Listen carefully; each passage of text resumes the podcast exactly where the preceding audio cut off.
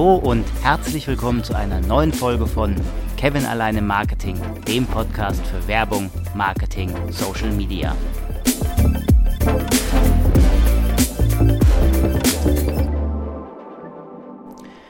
Ein letztes Mal heute zur Erinnerung. Der Marketingmix beschreibt die Gesamtheit aller zur Erreichung der Marketingziele festgelegten Aktivitäten.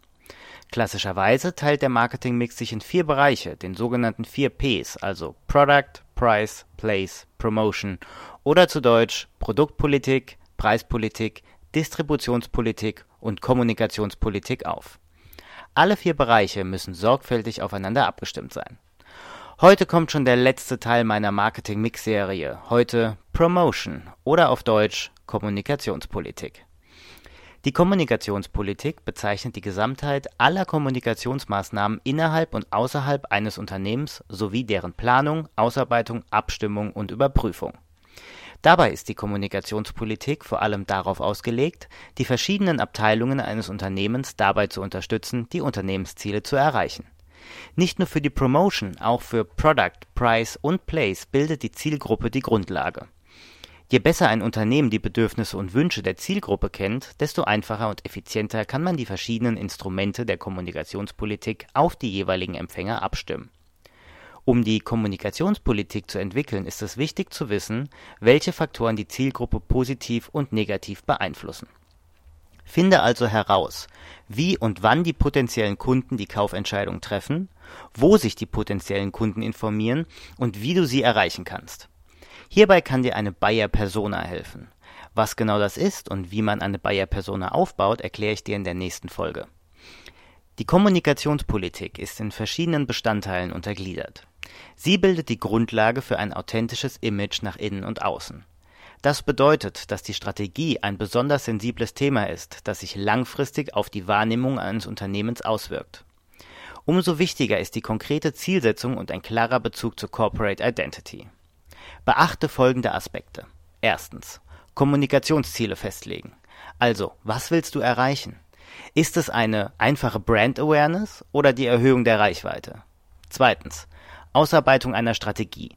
Hier schaust du, mit welchen Maßnahmen und Instrumenten die Ziele erreicht werden. In diesem Step ist es auch wichtig zu schauen, welche Kanäle du bespielen willst und auch wann du sie bespielen willst.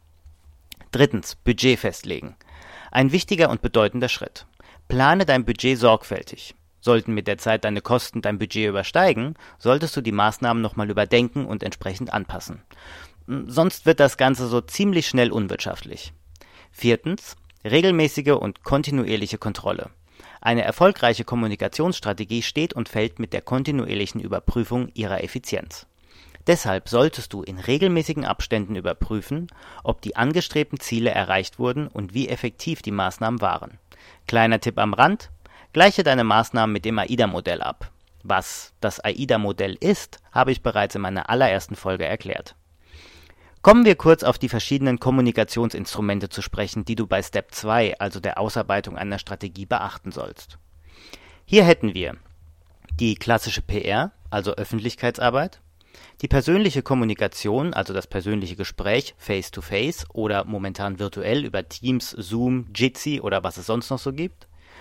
Und die klassische Werbung, auch above the line genannt. Also Fernsehen, Tageszeitung und Plakate. Aber auch Sponsoring, Eventmarketing und Social Media Marketing. Die drei letztgenannten sind im Gegensatz zu den above the line Instrumenten den below the line Instrumenten zugeordnet. Um es auf den Punkt zu bringen, kuratiere ich kurz die Zusammenfassung von HubSpot zum Thema Kommunikationspolitik, weil das den Nagel doch ganz gut auf den Kopf trifft. Der zunehmende Wettbewerbsdruck kann es Unternehmen mitunter schwer machen, sich von der Konkurrenz abzuheben und das eigene Angebot attraktiv zu machen. Die häufig ähnlichen Leistungen bieten stellenweise nur ein geringes Abgrenzungspotenzial, sodass aus einem Produktwettbewerb eher ein Wettbewerb um die beste Kommunikationsstrategie wird. Es stellt sich also nicht die Frage, ob Unternehmen überhaupt kommunizieren möchten, sondern viel eher, in welcher Form sie kommunizieren, um strategische Ziele zu erreichen. Aus diesem Grund ist es wichtig, eine Kommunikationspolitik zu entwickeln, die den Aufbau des eigenen Corporate Image positiv beeinflusst und der Zielgruppe genau den Nutzen aufzeigt, den sie erwartet. Das waren die vier Säulen des Marketing Mix.